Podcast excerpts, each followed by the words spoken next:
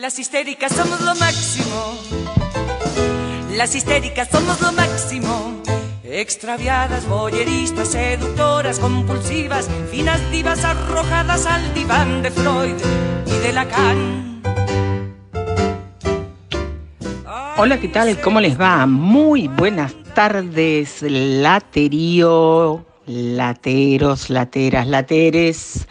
Día viernes, día de la lata Tolwyn. Recuerden a todos aquellos que nos escuchan por plataformas digitales, por Spotify, si quieren recibir este episodio de podcast que diariamente emitimos y que dimos en llamar La Lata, pueden hacerlo mandando un mensaje al 2901 63 1330 y simplemente escribir Agendame. Y también lo puedes recibir por WhatsApp. Hablábamos ayer de esta situación violenta que se había vivido en el Consejo Deliberante de Ushuaia y les decía yo que no hay un culpable, que hay una situación de responsabilidad institucional de todos, de incapacidad de llegar al consenso, de no poder dialogar. Y esto es un punto de fragilidad institucional terrible. La merma de la calidad institucional es terrible. Mientras grababa la lata ayer, bueno, estaban sucediendo otras cosas en Tolwyn que tomé conocimiento con posterioridad a partir de algo que sucedió entre oyentes y un trabajador de medios.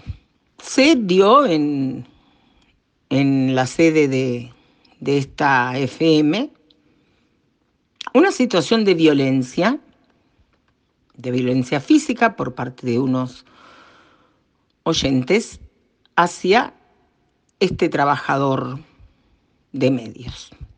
Desde luego, bueno, mm, repudio la situación, pero quiero llamarlos a reflexionar lo siguiente. Parece ser que uno considera violencia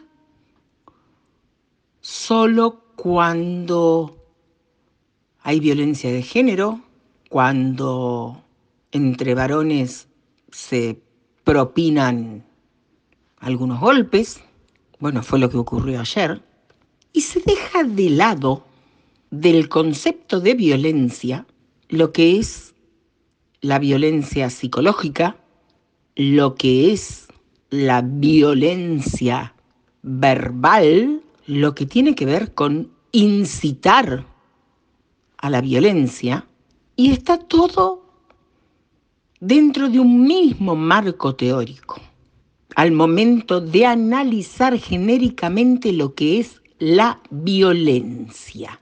¿Vos crees que la violencia es dar una piña, nada más? ¿Vos crees que, que un insulto no es violencia? ¿Vos crees que quizás difamar innecesariamente no es violencia? Y más en esta época en la que todos estamos hipersensibilizados, transitando esta pandemia como podemos, tratando de ser tolerantes, tratando de, de, entender al otro. Son momentos en los que, lejos de llevar mensajes que generen situaciones virulentas, quienes tenemos la responsabilidad de transmitir nuestras palabras a través de algún medio, tenemos que tener en claro que lo que tenemos que hacer es llevar palabras que tiendan a distender cualquier situación de violencia que se presente en este escenario donde el humor social de la gente ha mutado a raíz de algo que no se esperaba y que genera día a día más incertidumbres. Llamo la reflexión respecto de lo que conceptualmente es violencia. No es el golpe físico, es el golpe físico es la palabra, es la actitud, es el incitar a la violencia, es ver cómo nos dirigimos al otro.